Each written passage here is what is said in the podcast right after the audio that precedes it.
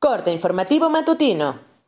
Esto es Mi Morelia Radio, el resumen preciso de los acontecimientos más relevantes con información del portal de noticias más grande de la región. Mi Morelia Radio. Bienvenidos. Este 30 de abril de 2021, estas son las noticias. Debido a que las parejas interesadas en adoptar buscan a menores de edad de entre 0 y 4 años y en condiciones óptimas de salud físicas y mentales, 7 de cada 10 niños infantes presentan dificultad para integrarse a una familia, aunado a que en Michoacán los procedimientos administrativos y jurídicos son de tiempo indeterminable para autorizar una adopción iniciaron los trabajos de conservación y rehabilitación de la zona nororiente del periférico de la Revolución en Morelia, que forma parte del proyecto integral del mejoramiento y modernización de la infraestructura vial del circuito interior de la capital michoacana.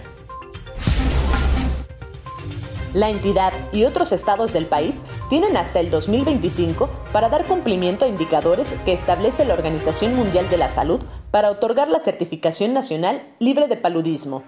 La responsable estatal de paludismo en la Secretaría de Salud en Michoacán, Aida Vargas, informó que a nivel regional se trabaja en estrategia de contención de la infección viral transmitida por mosquito infectado a fin de alcanzar el reconocimiento internacional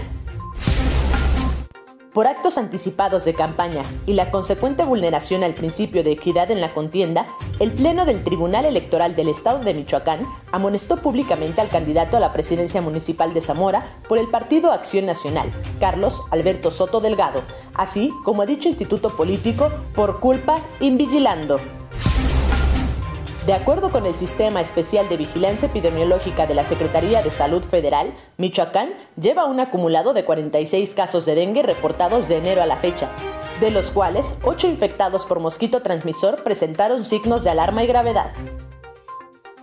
Informó desde Morelia, Michoacán, Cintia Arroyo. Esto fue Mi Morelia Radio. Te invitamos a que estés siempre bien informado. www.mimorelia.com Mi Morelia Radio. Hasta la próxima.